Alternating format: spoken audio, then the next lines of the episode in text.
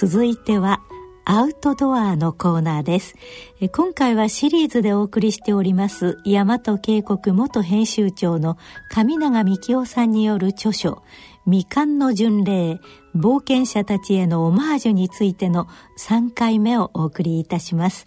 聞き手は医師で登山家の今井美智子さんです。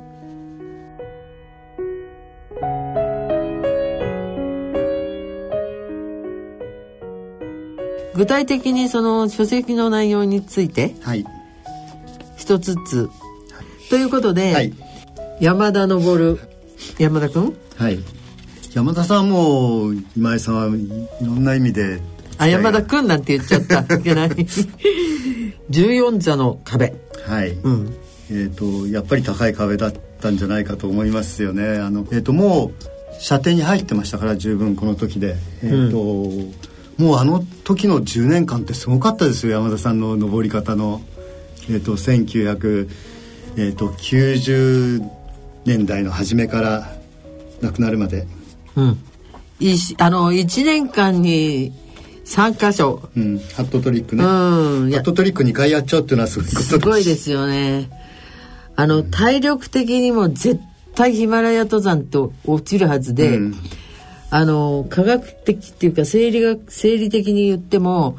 あの高所で寒くてだから酸素も少なくて、はい、筋肉要はだからエネルギーとしては、えー、まず最初には、えー、血中の糖分使い、うん、それからその次には炭水化物使い、えー、その次には、えー、脂肪を使いその次にタンパク質まで使っちゃうんで、うんうん筋肉までがそがれちゃうっていうのが、うんうん、私たちは冬のチョモランまでは経験してますから、はい、そういうのを考えると年に冬も交えて3回行っちゃうっていうのは、うん、本当に。なんかどこでもそのエネルギー補給っていうか、うん、エネルギーを蓄積してるんだろうっていう感じですよ。うん、うん、なんですかね。いやでそんなに痩せなかったじゃないですかあの人。帰ってきてもそんな痩せなかった。あんまりあの太ってなかったし、うんうんうん、そうですね、だから特に1回目の1回目のハットトリックっていうのは本当にすごいことだなと思いますよ。あの時はだって K2 だしそれからチョモランマだしそれでマナスルまあマナスルはちょっと置いといても本当のビッグ3のところですからね、うん、しかも無酸素ですから、うん、それをハットトリックでやっちゃうというのはとっても大変なことだなと思いますね。山田君のそのなんていうかな凄さ？は、はい、この人実は凄さが見えない人だったって思いませんでした、うん、私たちはあだ名で言ってたのが田舎のプレスリー。しかも笑って常にこうなんかあの人を笑わせたりとか、なんかその辺でおちゃらけてるみたいな、それもスマートにおちゃらけてんじゃなくてなんかどんどんくさいみたいなところもあって。うん、その辺ご存知でした？はいはい。あのそうそういう感じがしてましたいつも、うん、あの飲む席になると本当にひょうきになっちゃうし、うん、それでおちゃらけるしそのおちゃらけ方が、おっしゃるように決してスマートじゃないんで、うん、あのいかにもいかにも山田さんだなっていう感じがしましたもんね。うん、ですがやってることの凄さは、ここに挙げられた方々の中でも一番ですよね。多分そうでしょうね。記録としては、男性が大好きな。凝集してますから。まあ記録としてはちょっと解いといて。すごい凝縮してましたね、うん、すごいですよ。あの多分上永さんはまだ若かったからだろうけど、はい、私の中ではあの加藤康夫、はい、山田昇、はい、この二人は本当を言うとエベレストの高さより上にもっと高い山があっても、うん、登れた人たちだったと思ってます。そうですね。加藤さんもすごかったですもんね。あの若い頃の時はね。うん、ねえ山田君も出なりでっていうことになって。そうですね。あの山の怖さすごいですよね。うん、うん、風がやっぱりすごいんでしょうね。ただ、チョモランマ冬のチョモランマ2回今井さん2回行かれました、えー、あ風ってすごいでしょやっぱり。すごいすごい。それとほぼ同じぐらいの風ですか？感覚として。風が強いだけじゃなくてあの文鳥にも書いてらしたけど、えー、確かにその緯度が高緯度だっていうことで、はいはいはい、空気がもともと薄、気圧があの低くなっちゃうので、もうあのメーター数が低い割にはヒマラヤぐらいの気圧しかないだろうということだとか、うん、それから寒さの厳しさ、うん、ヒマラヤいくらなんて言っても、風が強くても、それからジェット気流が来るって言っても、はっきり言って私白頭山、朝鮮民主主義人民共和国、はいはい、あそこのその風よりも、あのチョモランマの冬の方がまだ諸せた。っていうところがあるから。井戸の問題ですそうです、ね、井戸の問題ですね、うんで白頭山なんて2000メーター級の山ですからね。うんそね、それでもあの頂上のところの風すごかったですから。だからそういう意味じゃやっぱりデナリはすごい山っていうか危ない山っていうか、うん、うん、厳しい山、そうですね、うん、で結局だからあのまあ本にも書いてらしたけど大倉って一緒に私たちが、はいはい、ちょあのそれこそ長湯も、えー、それから冬のチョモランマンも行った大倉義富がずっとデナリで気象の研究して、はいえーえー、なんとかね、うん、あの見つけたいみたいなことをやってますけど、うん。うん、そういうふうにこう他と違いますよね、やっぱり特別な山なんでしょうね。うんまあそこへ最初に行っちゃったんですね。リタイアしてから。ちょっと。山田さんのね山田さんのこちょっとフォローするあのどんな凄さがなかなか伝わってこない部分があるじゃないですか。あの一般の人たち、特に山田登るって言っても今もう誰も知らなくなっちゃったようなのはとってもなんか寂しいなと思うんですうん、けど、えーと、山田さんの凄さっていうのはそれから、えーと、さっき「14座の壁」っていうタイトルにしておきましたけれども、えーと、あと残りは5座だけじゃないですか。うんうん、しかも5座っていうのは他の3座はカラコルムの割と低い方の山だし、はい、あとは、えー、とナガパルバットとマカルだけですから、はい、マカルはもう1回行ってますからだだからそういう意味で言ったらばあと5つ本当に年間で登れたんじゃないかと思ってるんですけれども、うん、結局山田さんはのその時登れなかったですけれどもそれからあと登った竹内さんが登ったのはえ24年の後ですよ、ね、そうそうそう24年間誰も登れなかったって。日本人がね。ね日本人が、うん、そうですね。それってそれって随分すごいことだなってもっと評価されてもいいんじゃないかなというふうに思いますけどね。まあただあの14座は登っていないけど今現役でやってる近藤健二なんか、はい、私の仲間なんかは、はい、えっ、ー、とエベレストだけでも7回登ってて で8,000メーター方はえっ、ー、と14座のあ14座全部は登ってないんですね、うん、低い方はあんまり登ってないから。なんだけれども16回登ってますから、うん、すごいですね、うんだからまああのえっ、ー、と14座が登14座は24年間登らなかったけど、うんうんうん、まだまだその、うん、8,000メーター方をガンガン登っている人たちも中にはいるんですが、はい、若くないんですね最近も。若い人がいないのね、うん、それだけ体力がみんな落ちちゃったのかしらと思ったりして。何ですかね、で最後が、はい、小西正嗣さん。若くないんですけど小西さんです、うん、優しさの代償。はいそれはまあさっきの話じゃないですけどえっ、ー、と小西さんさまあ若い頃はね小西さんもちろんあのすごかったですけど一番その年取られてっていうか10年のブランクの後にえーと、8,000メートル歩登り出した時はもう酸素、うん、自分たちで酸素吸って、うん、で、えーと、とシェルパをいっぱいくっつけて、うん、で一般ルートから登りましょうっていうや、登り方をして、えー、2つ登ったわけですけれども、うん、3つ目がマナスルだったわけですけども、うん、そこの時にはシェルパを1人、えーと、つけちゃったですね。あのもう1人の隊員の1人、うん、でで結局自分はシェルパレスになっちゃったその時は。はい、でシェルパレスになったがためにでどっかでなんかやっぱり、えーと間違えちゃったっていうかでああいう形。結果として結局行方不明になっちゃう、えー、結果として無酸もちろん酸素は吸ってましたけれども酸素を吸ってても結局切れちゃうしどっかで時間を間違えちゃうし帰ってくる時間を間違えちゃったのかもしれないしということで僕は本当に小西さんだけはああいうふうにあのずっと登られてる人だと思ってたんで、それがえー、っと本当に思いました。マナスで行方不明だっていうのを一番最初聞いた時にありゃーとか思って。うん、いやそうですね。私あの他の人たちまあ山田君は山田君って言っちゃうぐらい下だからだけれども、はいはい、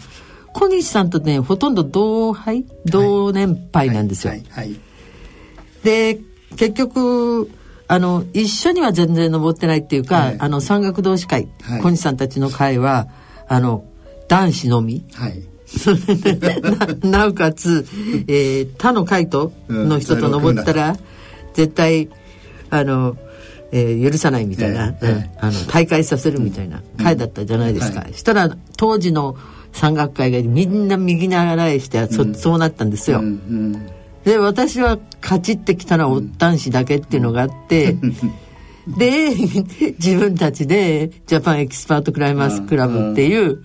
クラブを3人寄れば山岳会の3人で作ったんだけど、もうその当時から小西さんたちがあっちの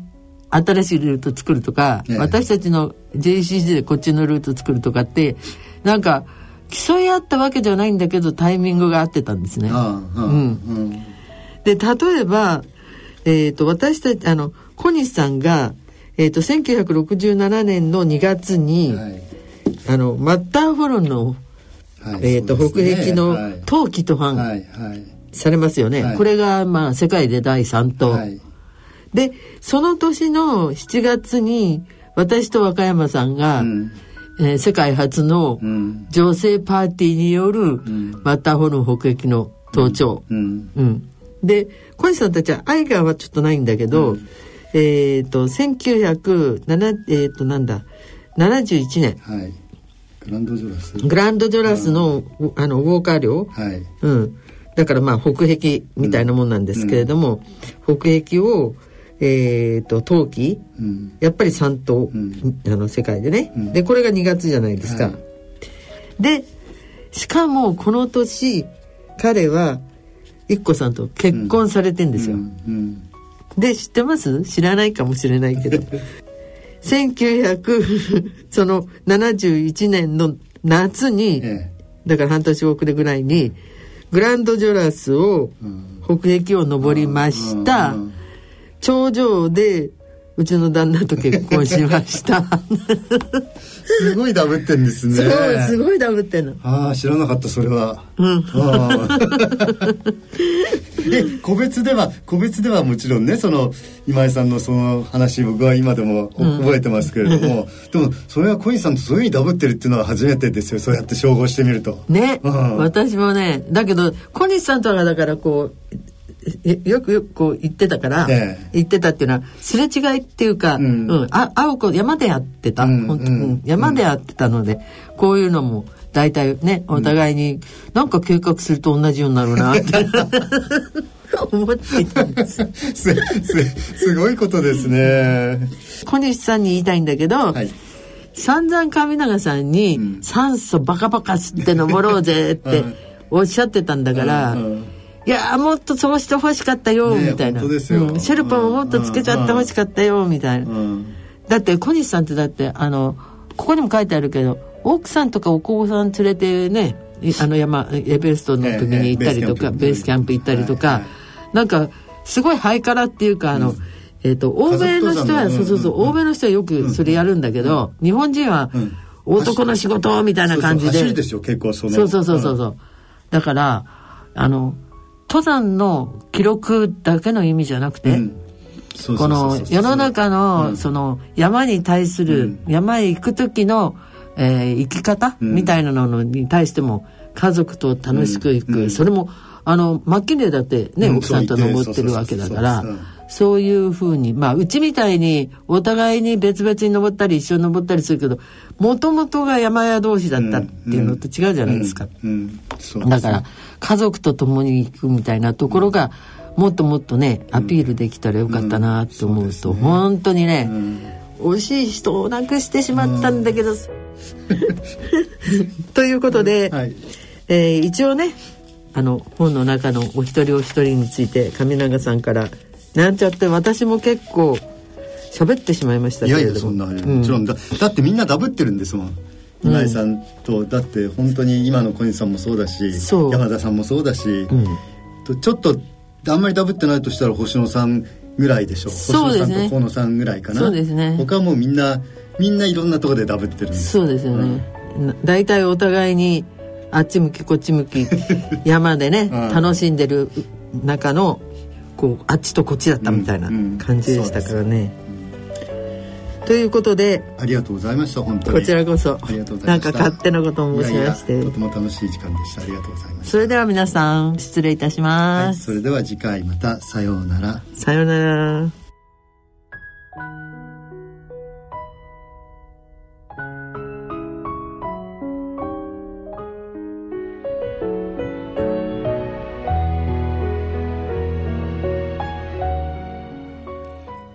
トドアのコーナーお話は大和渓谷元編集長の上永幹夫さん聞き手は医師で登山家の今井美智子さんでした。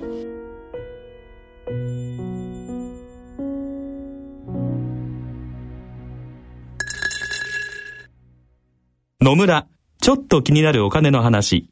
今回は在職老齢年金です。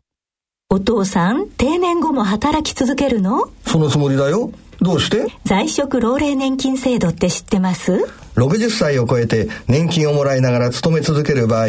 ボーナスを含めた給与の収入や年金の額によって年金が減額されたりもらえなくなったりする制度のことだろその通りです。気をつけないといけないのは年金の支給額には直前の1年間にもらっているお給料の額が影響するということ。うん。いろいろなケースがあるから近くの年金事務所で確認した方がいいね。さすがお父さん。再就職に向けて万全ですね。まだまだしっかり働いて年金財政の改善に貢献したいね。でもお小遣いは減額ですよ。お金に関するご相談は、お近くの野村証券へどうぞ。それ野村に来てみよう。大人のための大人のラジオ。番組では皆様からのご意見ご感想をお待ちいたしております宛先を申し上げましょう郵便の方は郵便番号105-8565ラジオ日経大人のラジオ係までお送りください。また番組ホームページの番組宛てお問い合わせ欄からもお送りいただけます。それではそろそろお時間となってまいりました。ここまでのお相手は私大宮時子でした。大人のための大人のラジオこの番組は野村証券ほか各社の提供でお送りしました。